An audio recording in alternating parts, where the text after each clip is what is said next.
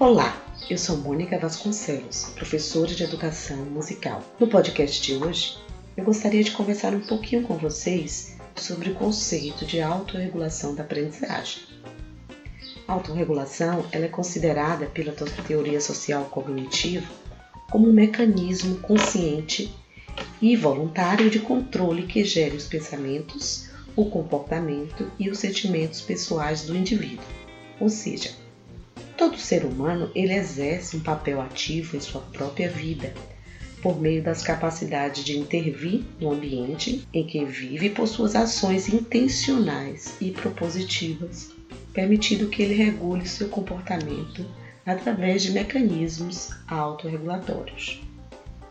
Mas o que seria isso? Os indivíduos eles são proativos e não apenas reativos. Possuem a capacidade de estabelecerem metas e padrões de desempenho desafiadores para si mesmos.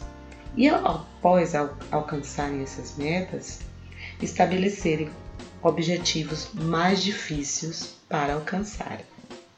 No contexto educativo, a autorregulação ela tem contribuído para entender as particularidades dos estudantes em seu processo de aprendizagem. Bem, fico por aqui e no próximo podcast falaremos sobre os processos desenvolvidos na aprendizagem autorregulada. Valeu, até a próxima!